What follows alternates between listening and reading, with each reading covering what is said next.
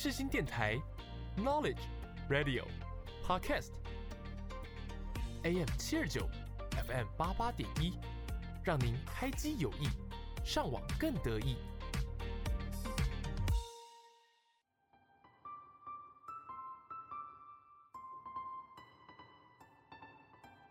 星空周记带您翱翔天际，系好安全带，我们马上出发。我是主持人 Jasmine，就让我们一起来探索每一颗星星背后的故事吧。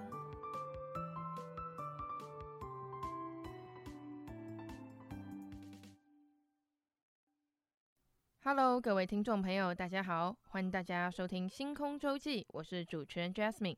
在节目开始之前，先跟大家分享一下，如果有听众想要知道更多有关于节目或来宾的资讯，可以去 IG 或 FB 搜寻“星空周记”这四个字，就能够找到了。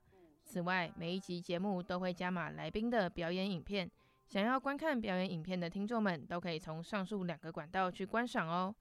OK，接下来让我们正式开始这一集的节目吧。因为我就读的科系啊，所以认识到了今天的来宾，他是我的老师，在业界也是非常厉害的人。那接下来就请老师简单的跟听众们自我介绍一下。Hello，大家好，我是梦露老师。这个上次来到这个录音间，大概是二十二年前的事情了，非常的吓人。呃，不知道还下次来会什么时候？希望不要又过二十二年了、啊。再过二十二年，搞不好我也不在这里。啊，我天哪！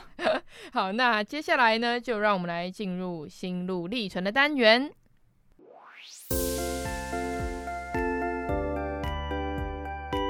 闪一闪亮晶晶，今天最亮的是哪一颗星呢？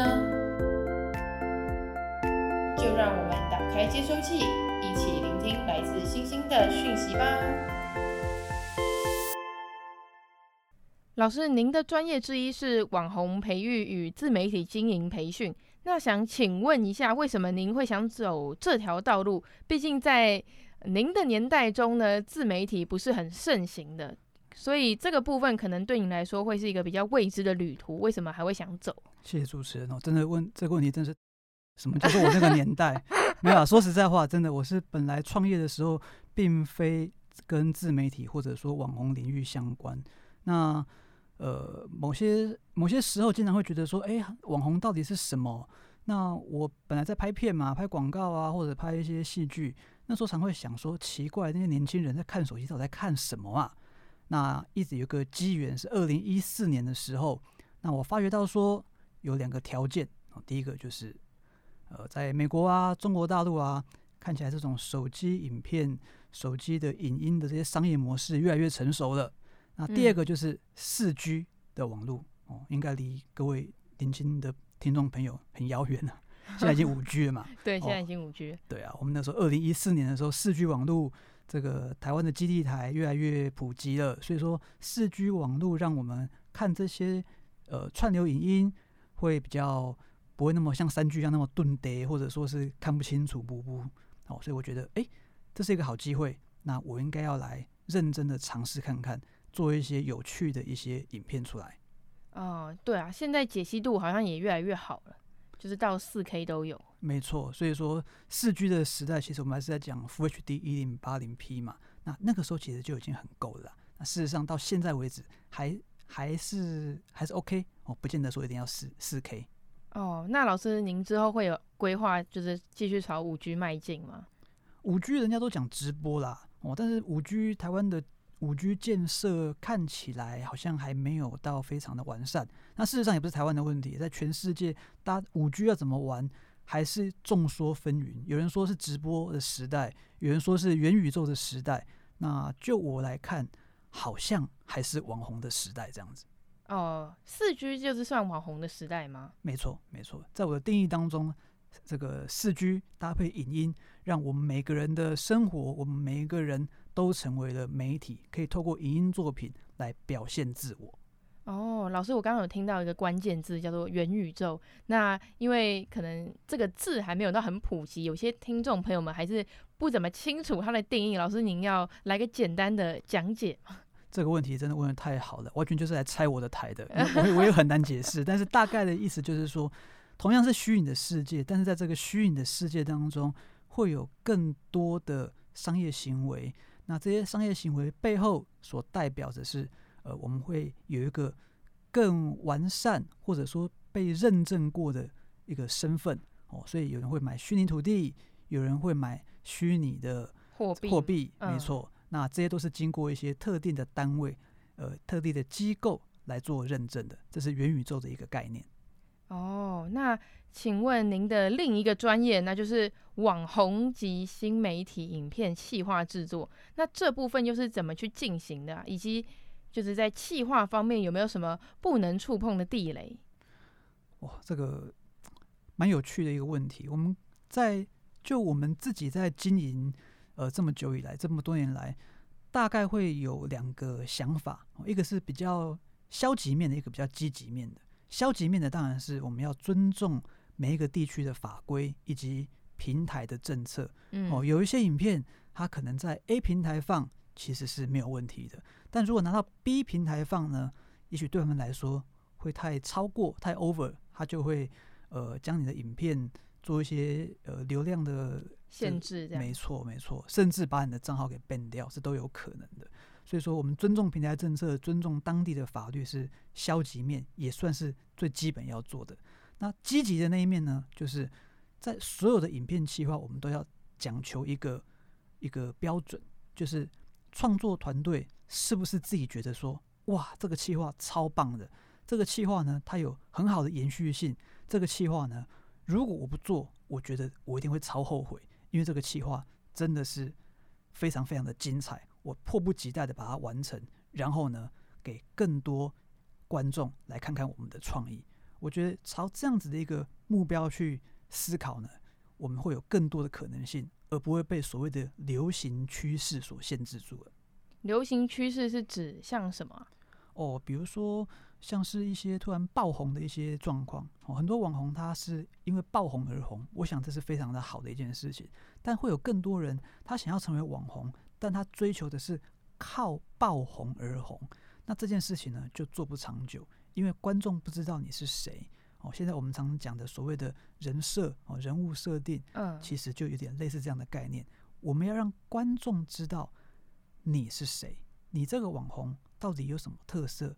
是不是有非常独特的一些专才哦？这专才也不用太难，比如说煮菜，比如说开车，比如说玩重机，比如说电影评论，比如说特技那些哦，也不用啦。比如说 太难，比如说外配哦，陆配哦，我是这个呃来台湾工作的外国人哦，诸如此类，让大家知道你的一个背景，或者说是你擅长什么，其实你就是一个非常好的网红了。就是有些人可能大家大家有印象的是他的影片，而不是他的人，这个概念吗？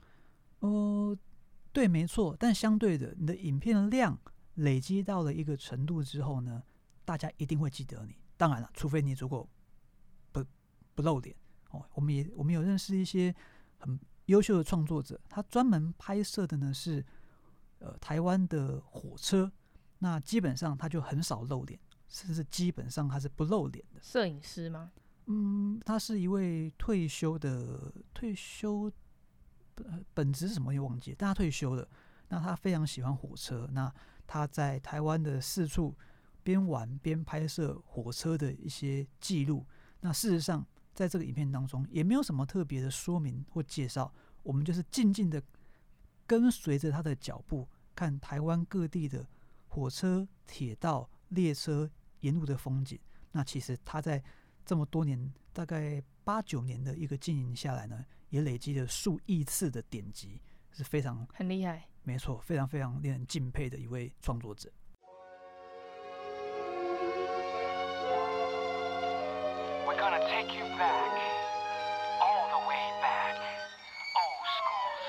嘿，大家好，我是陶喆。锁定世新广播电台 FM 八八点一 AM 七二九，就能听到最让你忘不了的动人旋律哦。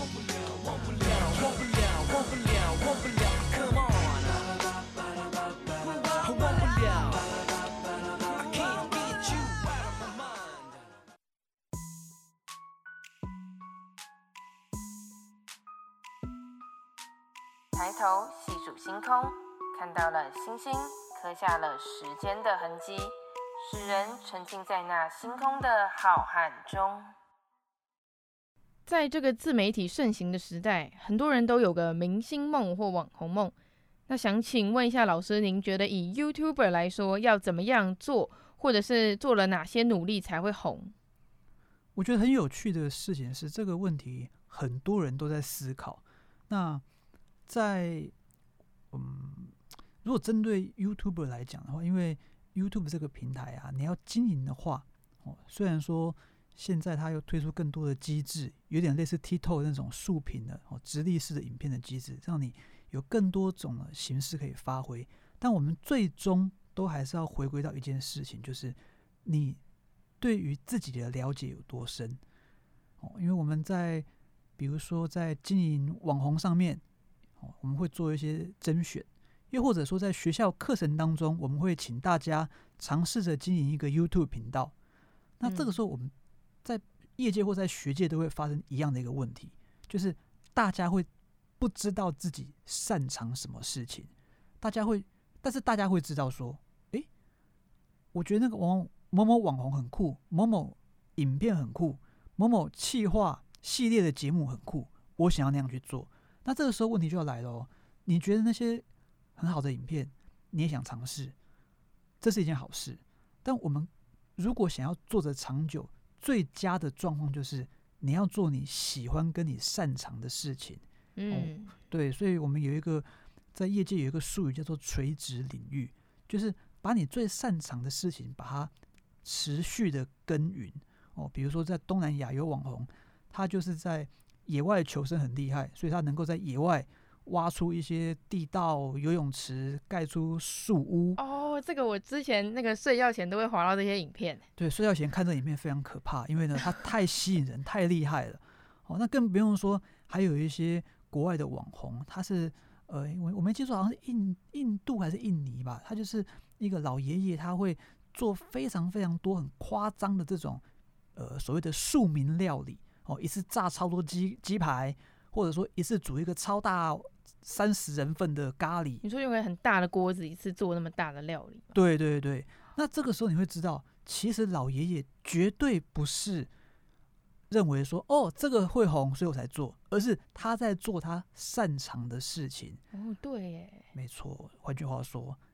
我们想要成为一个成功的 YouTuber，我们要做的事情是先认识自己，哦，先认识自己，先做一个内在的探索。听起来好像是什么什么心灵心灵层面，虚幻，没错，变成玄学了。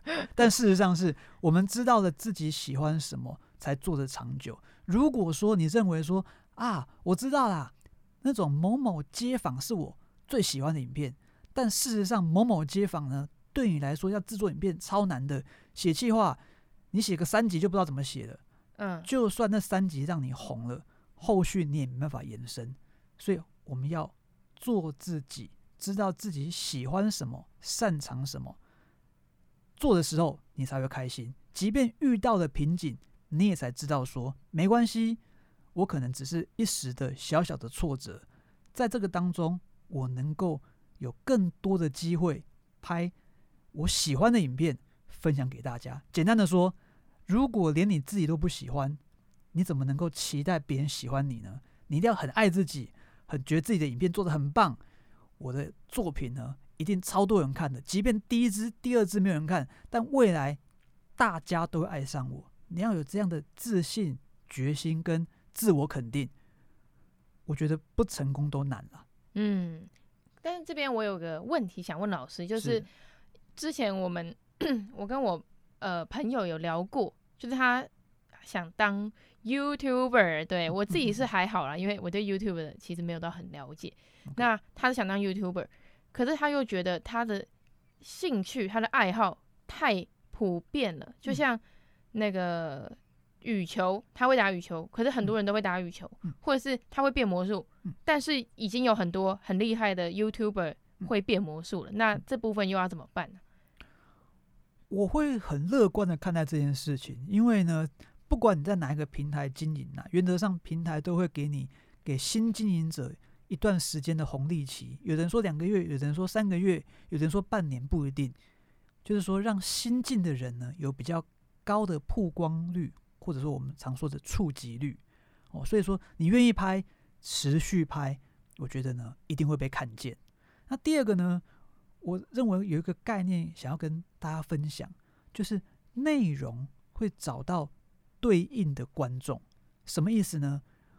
你只要是拍你喜欢的影片，拍你擅长做的事情，那你不要管说别人有没有做一样的，你不要管，你可以参考，但是参考的前提是你要知道说，哦，原来别人怎么做，我可以做出怎么样子属于我的风格的影片。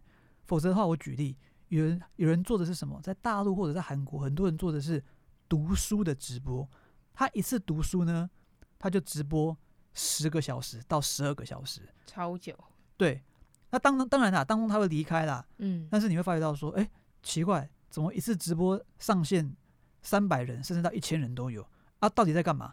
完全跟那位 YouTuber 直播主完全没有互动。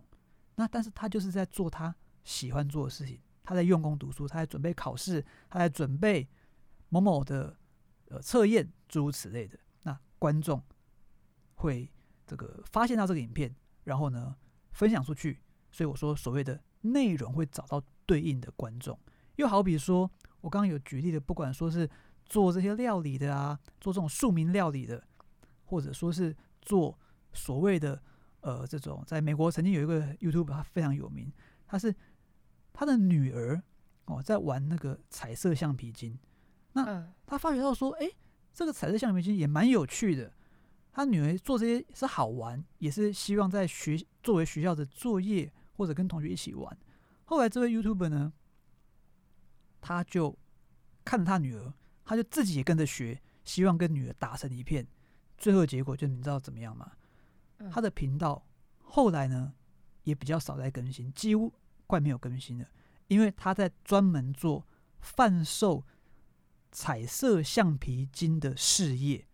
他把彩色橡皮筋编织成手环、项链，甚至是外套、大衣，超猛！对，在他的介绍影片当中，你会发觉到说，他现在经营的事业是以好几个仓库，等于是说海运的那种货柜来计算的。哦，所以说你会发觉到说，他的直接帮他开启事业第二春。呃，可以这样讲。所以，我们简单的讲啊，怎么样成为一个好 YouTuber，或者是你的朋友，他会不会很难开启他的事业呢？都不要想那么多，内容会找到对应的观众，观众发现你之后，你一定会越来越有成成果，看你的影片成效会很大。最怕的事情是你半途而废，观众会就会觉得说，那我干嘛订阅你？干嘛追踪你？我干嘛按你赞？何必留言？因为你有一搭没一搭的。嗯，对。那既然我们刚刚都讲到 YouTuber 嘛，想请问老师，就是 YouTube 这个 App 是怎么赚钱的？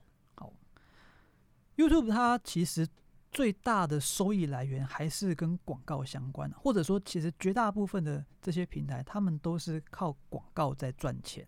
哦，所以我们会发觉到说，过去呢，YouTube 的广告会在什么时候出现？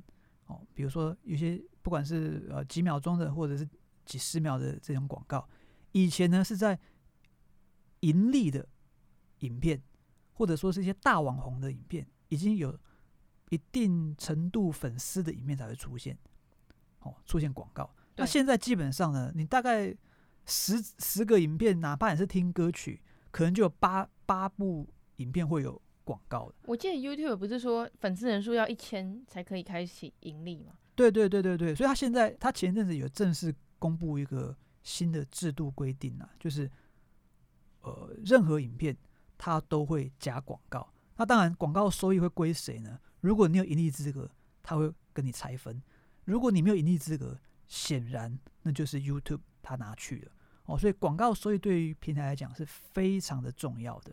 那我们这边也在延伸做一个例子，虽然它跟网红没有直接的关系，但它也是一个新媒体的平台，就是 Netflix。哦，Netflix 它现在也呃，因为在前几季的一些财务的状况出现之后呢，一直有一个声音，就是它会在影片当中或者在平台的这个界面当中放广告。哦，简单来讲，我们都必须要靠广告来让我们喜爱的平台来维运。所以呢，有些时候看到广告呢，我们也原谅平台啦，他也不是故意要放的啦。你都不要赚钱。对啊，他他倒了你也看不到东西啦。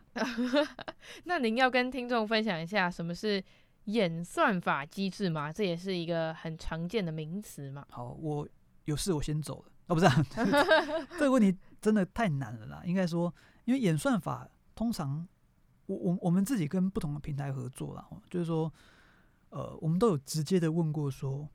它的演算机制到底是什么？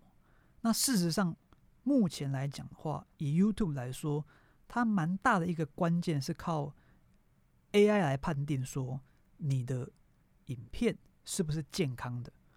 所谓健康，不是说哦，我里面教什么卫教资讯很健康，而是说你的影片是不是第一时间能够让观众知道这是什么影片，或者说让 AI 知道说哦，这个影片。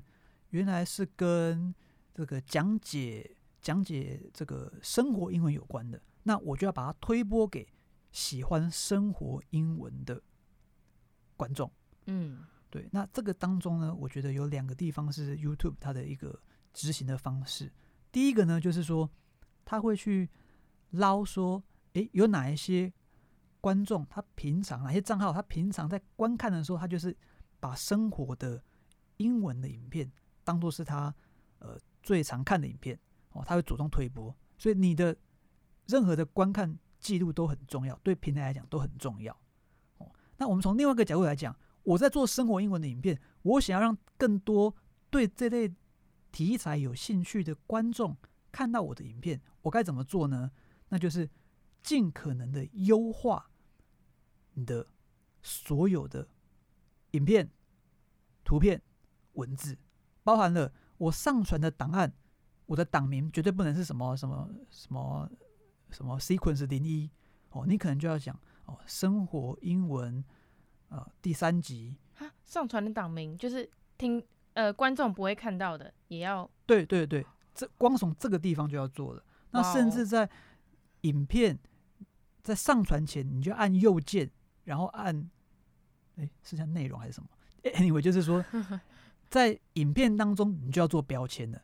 影片的这个这个所谓的它的这些后设的一些资料，哦，这个是生活英文，这个生活英文讲的是跟餐厅有关的，所以我可能要输入餐厅作为标签，作为吃饭作为标签，作为礼貌作为标签。哦，那更不用说我们常看到的，你的封面啊，是不是够清清楚直白的让大家知道这部影片在讲什么？哦，以及。很重要的最后一个，YouTube 它会怎么样子快速辨识你的影片？又或者说，你怎么样让 YouTube 的 AI 知道这部影片在做什么？那就是你对于影片的描述哦，你在文字描述当中，很多人其实都觉得说啊，我就大概打一下，其实这个是非常可惜的。我们会建议在前二十个字当中，把这部影片的精华或者是重点跟大家讲。这是生活英文的教学，我们。今天讲的是餐厅的礼仪，尤其是西餐。那这样差不多二十来字的一个描述，对于演算法来讲，它会优化的比较这个直接，然后也让更多的观众有机会看到你精彩的作品。YouTube 短影片也适用这个吗？YouTube 短影片不适用。YouTube 短影片，YouTube 短影片的就 YouTube Shorts，它它目前来讲的话。呃，还在一个，还在我们我们经营的人，我们作为在在做这个事业的人，我们也还在观察当中啦。但是我们可以确定一点呢，就是内容的续看率越高，就是说我这部影片假设是不管是传统的 YouTube 影片，或者 YouTube Shorts 这种直竖屏的直立式的影片，嗯，我们的续看率可以达到百分之五十哦，六十秒的影片。观众可以看完百分之三，可以百看完百分之五十，哦，六十秒影片可以看完百分之五十，也就是达到三十秒。那这支影片就是非常健康的影片，哦，所以有些时候我们才会建议初期的经营者，你的影片啊不要拍太长，把精华拍出来，是最重要的，它才能够让你的续看率接近百分之五十，甚至达到超越百分之五十。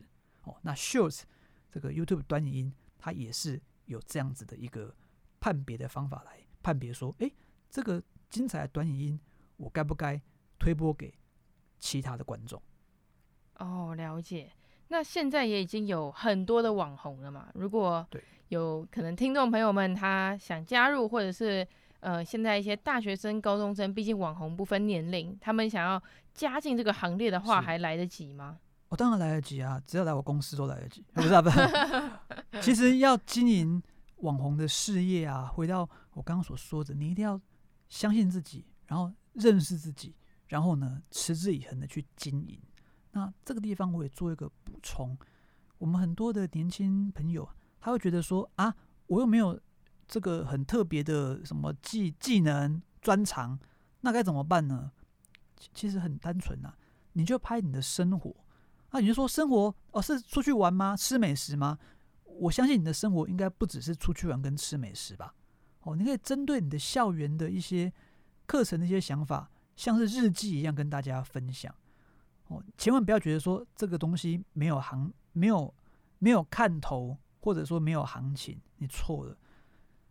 在新媒体的世界当中，之所以有那么多的作品，有那么多的影音，那么多的网红会受欢迎，就是来自于我们想要了解别人的私生活、别人的领域、别人到底跟我有什么不一样。换句话说，即便你都是大学生。你所学的科目，你待的学校，你的学生餐厅，你附近校园有哪些比较特别的这个呃景点，你都可以分享。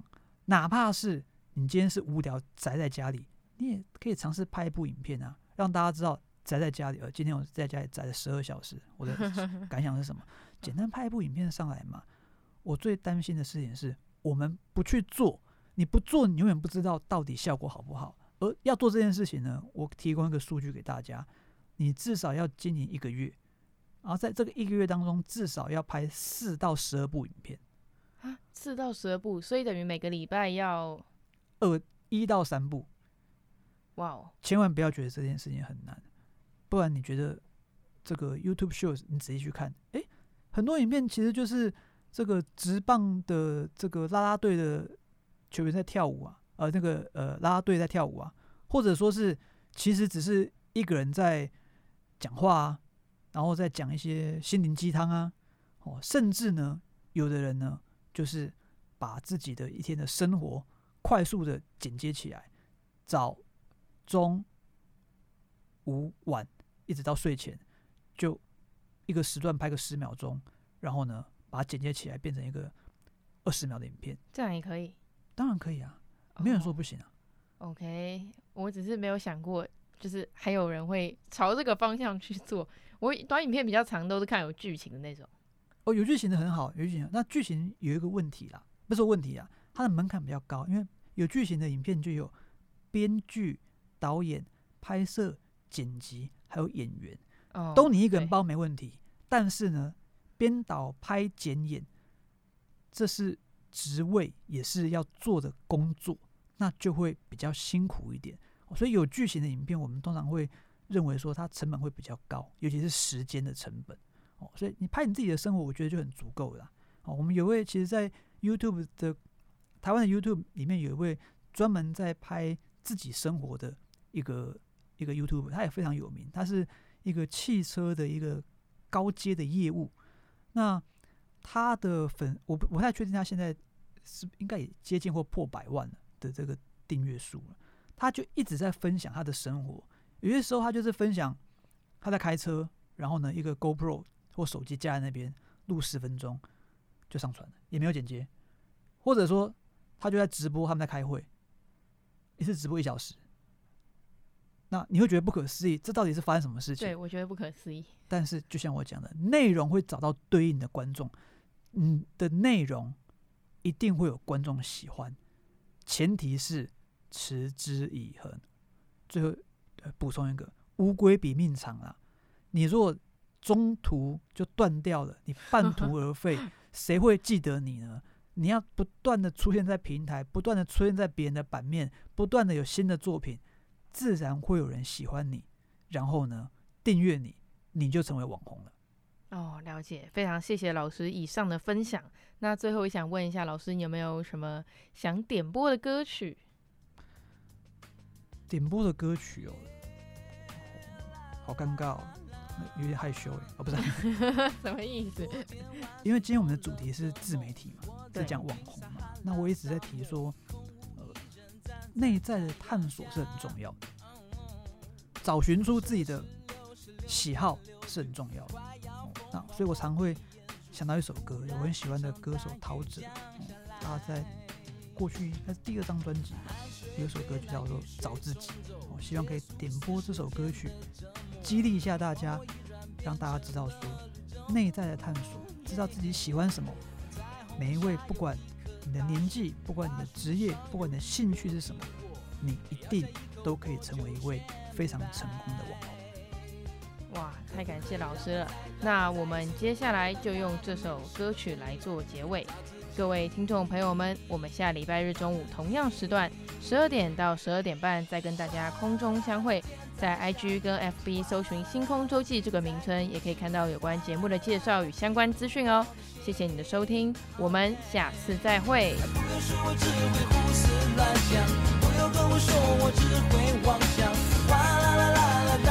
去淋雨，oh yeah，我只希望能够再能够再次回到那个，自己。